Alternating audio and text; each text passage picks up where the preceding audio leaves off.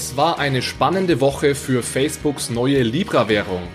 Der aktuelle Chef des Libra-Projektes, David Marcus, wird insgesamt fast sieben Stunden lang von den Abgeordneten und Senatoren im US-Kongress gegrillt. Die wichtigsten Erkenntnisse aus den Anhörungen gibt's in der heutigen Episode von Bitcoin, Fiat und Rock'n'Roll.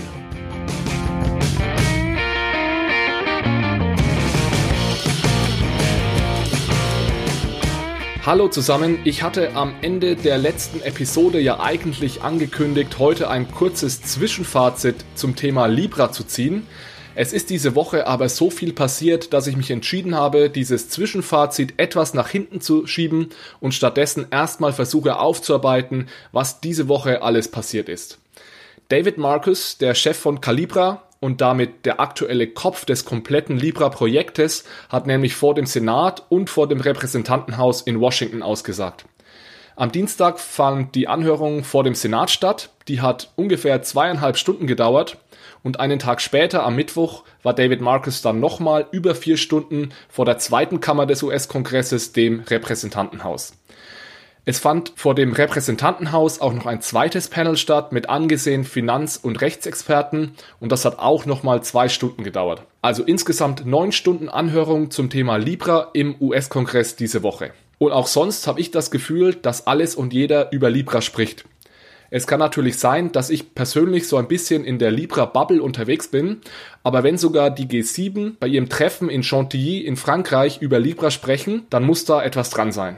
Also knapp vier Wochen nach der Veröffentlichung des White Papers nimmt die Diskussion rund um Libra jetzt anscheinend so langsam Fahrt auf. Ich möchte deswegen in dieser und in der nächsten Episode die zehn wichtigsten Erkenntnisse aus diesen Diskussionen zusammenfassen. Und ich werde mich vor allem auf die Anhörungen vor dem US-Kongress beziehen. Also wenn du es dir ersparen willst, dir die rund neun Stunden Anhörung selbst anzusehen, aber trotzdem daran interessiert bist, welche neuen Erkenntnisse es zum Thema Libra gibt, dann bist du hier genau richtig. Ich habe mich dazu entschieden, das Ganze auf zwei Episoden zu verteilen, da ich gerne die Länge einer Episode bei 15 bis 20 Minuten belassen würde.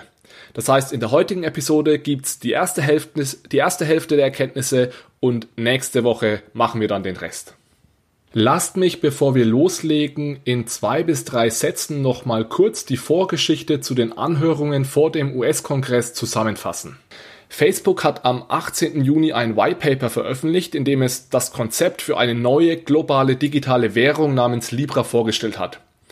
Libra soll internationale Zahlungen erleichtern und vor allem Menschen ohne Bankkonto einen Zugang zum Finanzsystem ermöglichen. Alle Details zum Thema Libra findest du in den vergangenen Episoden dieses Podcasts. Darauf werde ich also jetzt an dieser Stelle nicht mehr eingehen. Das White Paper hat sofort hohe Wellen geschlagen, aber ich denke, die meisten Medien und Politiker waren zuerst etwas überfordert und das ging mir ähnlich. Jeder hat also erstmal versucht zu verstehen, um was es genau geht, was Libra ist und dieser Prozess ist auch sicherlich jetzt noch nicht abgeschlossen. Aber jetzt so in der dritten bis vierten Woche nach der Veröffentlichung des White Papers melden sich immer mehr Politiker, Notenbanker und Regulatoren zu Wort. Die Reaktionen sind bestenfalls verhalten, meistens aber sehr skeptisch bis ablehnend.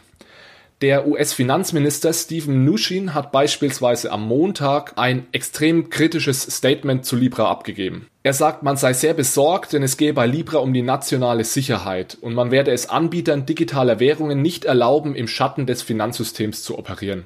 Auch US-Präsident Donald Trump hat wie immer auf Twitter seinen Senf dazugegeben. Er hat sich dort als genereller Gegner von Kryptowährungen und auch Libra geoutet. Und Libra war sogar Thema beim G7 Finanztreffen im französischen Chantilly und anscheinend war Libra eines der wenigen Themen, bei denen sich die Vertreter aus den USA und Europa mal voll und ganz einig waren. Beide Seiten haben nämlich dahingehend übereingestimmt, dass es nicht die Aufgabe von Privatunternehmen sei, eine souveräne Währung zu schaffen und dass Libra aktuell eben nicht die notwendigen regulatorischen Anforderungen erfüllt, um an den Start zu gehen. Es gab meines Wissens nach eine einzige Person aus dem Kreis der international bedeutenden Politiker und Notenbanker, die sich nicht sofort dazu hat hinreißen lassen, wie alle anderen gegen Libra zu schießen. Und das war Jens Weidmann, der Präsident der Deutschen Bundesbank. Er hat als einziger nicht sofort meiner Meinung nach überreagiert, sondern er hat sich wirklich ausgewogen und bedacht zu dem Thema geäußert. Er war also auch auf dem G7-Treffen in Chantilly und er hat dort gesagt, Digitalwährungen könnten durchaus Vorteile für Nutzer bringen, wenn sie halten, was sie versprechen. Und zwar vor allem für internationale Zahlungen, denn diese Zahlungen sind aktuell eben sehr teuer und langsam. Er hat aber auch gesagt, dass man sich über die Risiken klar sein muss. Also es gibt Wechselkursrisiken, es gibt Gegenparteirisiken und so weiter. Es gibt aber insgesamt jetzt keinen Grund für Alarmismus, aber man muss eben trotzdem wachsam sein. Und er hat einen Satz gesagt, den fand ich wirklich gut, deswegen zitiere ich ihn hier. Also Zitat Anfang. Es geht nicht darum, unachtsam innovative Konzepte zu unterdrücken. Zitat Ende. Also das ist mal das grobe Bild zur Vorgeschichte oder zu den Ereignissen, die vor der Anhörung von David Marcus im US-Kongress stattgefunden haben. Im Großen und Ganzen ein sehr negatives Bild. Wie gesagt, Jens Weidmann war meiner Ansicht nach der Einzige, der sich zumindest ausgewogen geäußert hat, alle anderen sehr negativ. David Marcus ist übrigens der Chef von Calibra, das ist das Tochterunternehmen von Facebook, das eben aktuell die Führung im Libra-Projekt übernommen hat. Und deswegen ist dieser David Marcus aktuell auch der führende Kopf des Libra-Projektes. Er wurde dann am Dienstag vor, dem, vor den US-Senat geladen und am Mittwoch vor das Repräsentantenhaus. Da wurde er, wie gesagt, ordentlich gegrillt. Im Senat knapp zweieinhalb Stunden und im Repräsentantenhaus waren es sogar über vier Stunden. Im Großen und Ganzen finde ich, hat David Marcus eine sehr gute Figur gemacht. Bei einigen Fragen ist er etwas geschwommen, da hätte ich mir ja klarere Antworten gewünscht oder erhofft. Aber man muss eben auch bedenken, dass er vor allem im Repräsentantenhaus sehr lange und wirklich sehr hart befragt wurde. Also ich habe natürlich in der Vergangenheit auch schon Ausschnitte aus solchen Anhörungen gesehen, aber es war das erste Mal, dass ich eine Anhörung wirklich in voller Länge verfolgt habe. Und ich muss sagen, ich war teilweise etwas enttäuscht vom Verhalten der Senatoren und Abgeordneten. Viele kommen wirklich nur für fünf Minuten, stellen zwei Fragen und gehen dann wieder. Das führt dazu, dass die Fragen sich nach kurzer Zeit wiederholen und ich hatte auch sehr oft das Gefühl, dass die Abgeordneten gar nicht an einer Antwort interessiert waren, sondern es ging wirklich nur darum, sich selbst zu verkaufen. Also jeder hat so ein Stück weit versucht, der Löwe zu sein, der am lautesten brüllt. Ich verstehe natürlich auch, dass es vor dem Hintergrund der ganzen Datenskandale sehr gut ankommt, wenn man als Politiker aktuell gegen Facebook ist. Das hat dann aber teilweise dazu geführt, dass man David Marcus fast wie einen Schwerverbrecher behandelt hat. Also ich hatte manchmal wirklich das Gefühl, die Anhörung ist ein Kriegstribunal und David Marcus ist da der Angeklagte. Ich weiß, dass diese Umgangsformen durchaus normal sind im Kongress, aber ich finde es trotzdem persönlich etwas befremdlich, dass man da nicht etwas respektvoller miteinander umgehen kann. Denn im Endeffekt sollte es ja um die Sache gehen und nicht darum, irgendein Schauspiel abzuhalten. Ich habe dann, um ein bisschen besser zu verstehen, welche Bedeutung diese Anhörungen vor dem Kongress in den USA haben und wie die normalerweise ablaufen, einen Kollegen von mir kontaktiert. Er arbeitet als Legal Associate in Washington und nimmt regelmäßig an diesen Hearings teil. Und ich habe ihn als erstes gefragt, ob es etwas Besonderes ist, dass eine Anhörung so lange dauert. Also immerhin über vier Stunden. Und ich habe ihn auch gefragt, welche Folgen so ein Hearing hat. Also gibt es danach, hat das irgendwelche Konsequenzen, folgt daraus irgendetwas?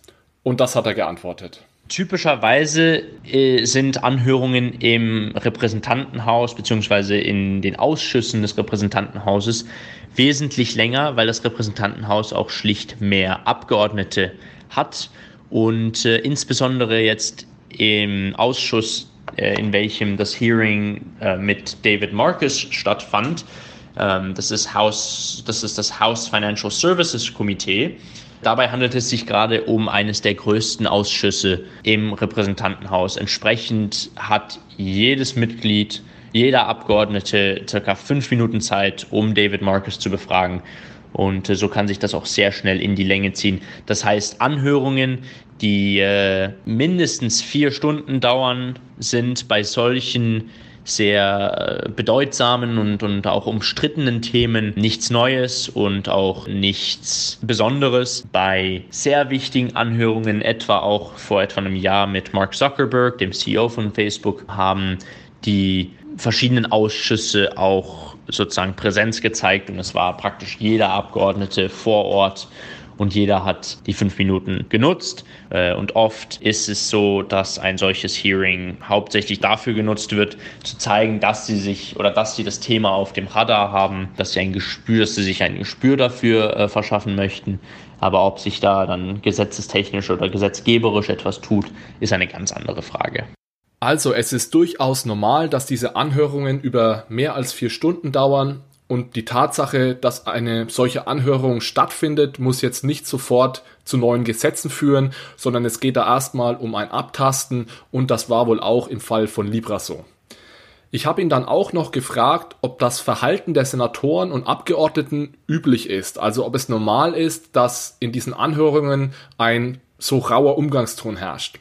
Und darauf hat er Folgendes geantwortet. Solche Anhörungen dienen oftmals auch der politischen Inszenierung, da diese auch medial stark berichtet werden, beziehungsweise auch gehypt werden ist es der ideale Ort für Abgeordnete, vor allem auch sogenannte Freshmen, also neue Abgeordnete im Parlament, äh, im Repräsentantenhaus oder im Senat, äh, sich zu inszenieren, ihre Standpunkte, ihre Policy Viewpoints auch äh, zum Ausdruck zu bringen.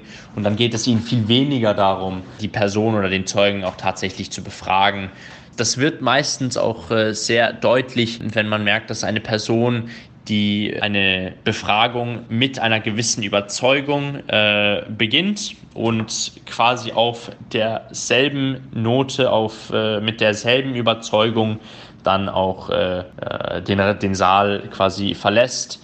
Äh, es ist oft geht es gar nicht darum, dass sich eine, dass sich die Abgeordneten ähm, überzeugen lassen, beziehungsweise überreden lassen. Äh, es ist vielmehr eine Art äh, Darstellung der eigenen, beziehungsweise äh, Verteidigung der eigenen Position gegenüber der Zeugen, gegenüber der anderen Partei auch.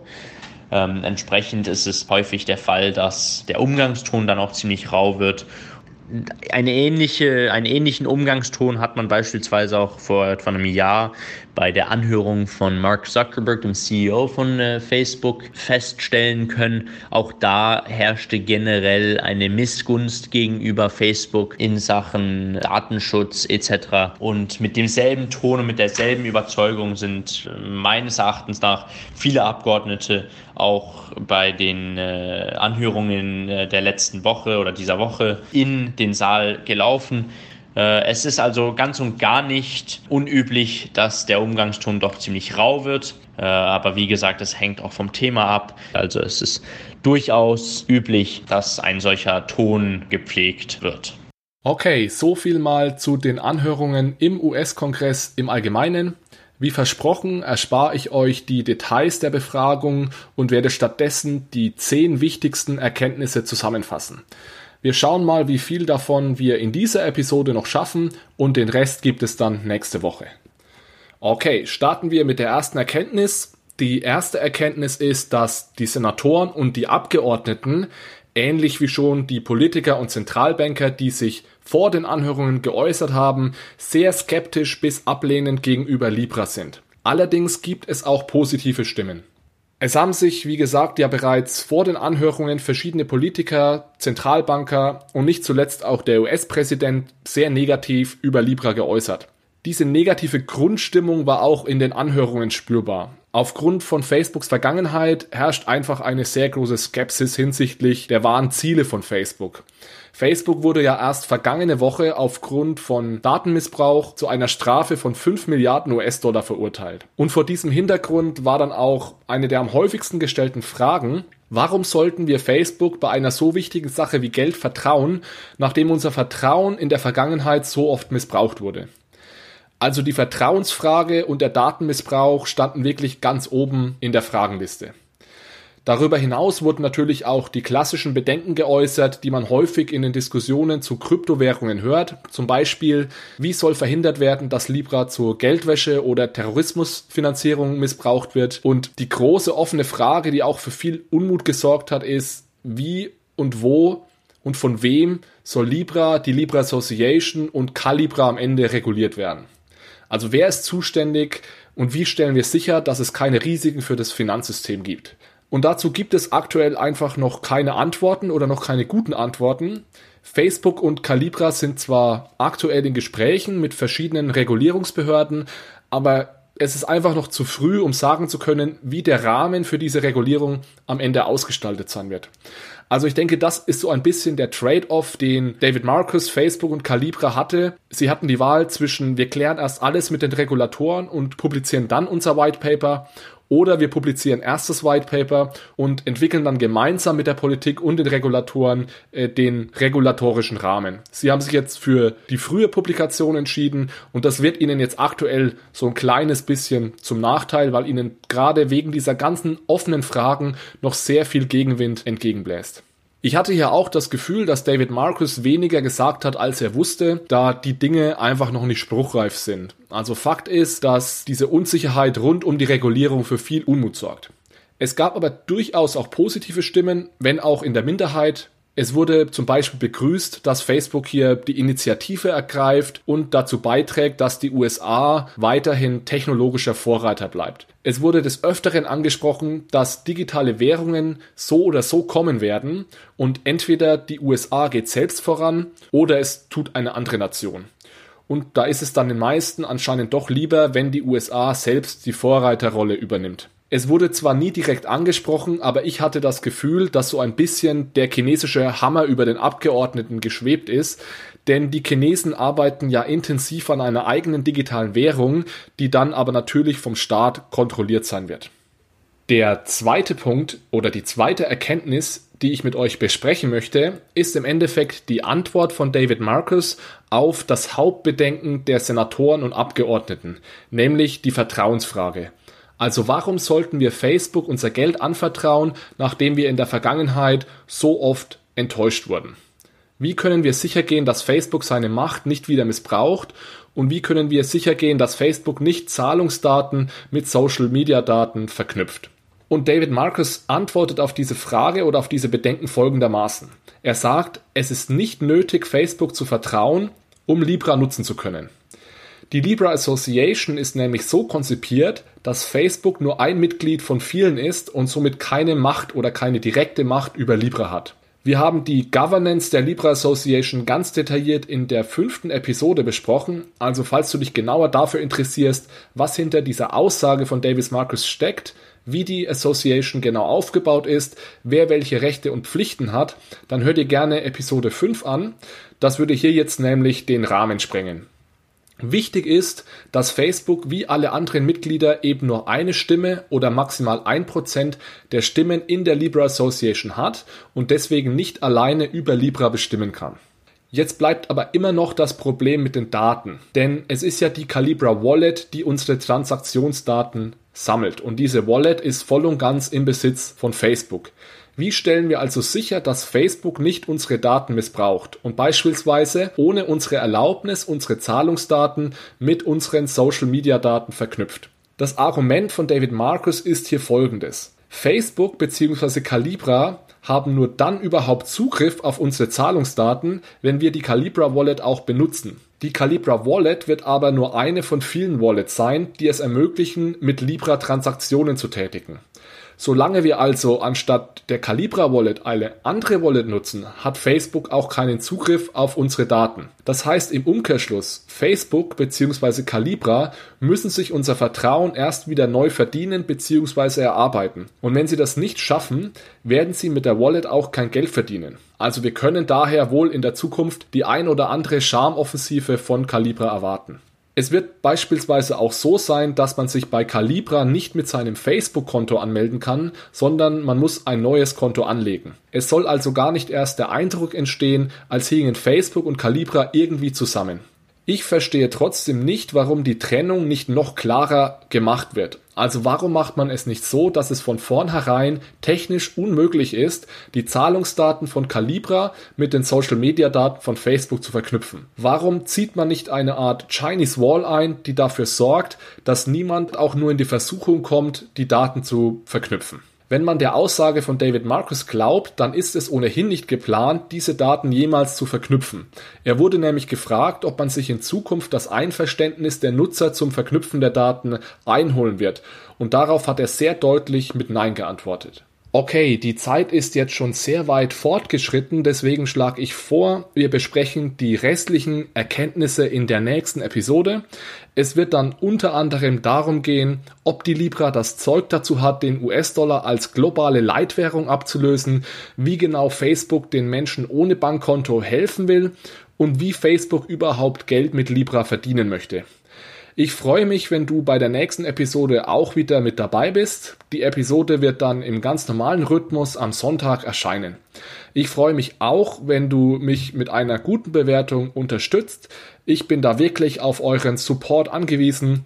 Die Produktion dieser Episoden nimmt relativ viel Zeit in Anspruch, deswegen habe ich weder Zeit noch Lust und auch kein Geld, um nebenbei noch großes Marketing zu starten.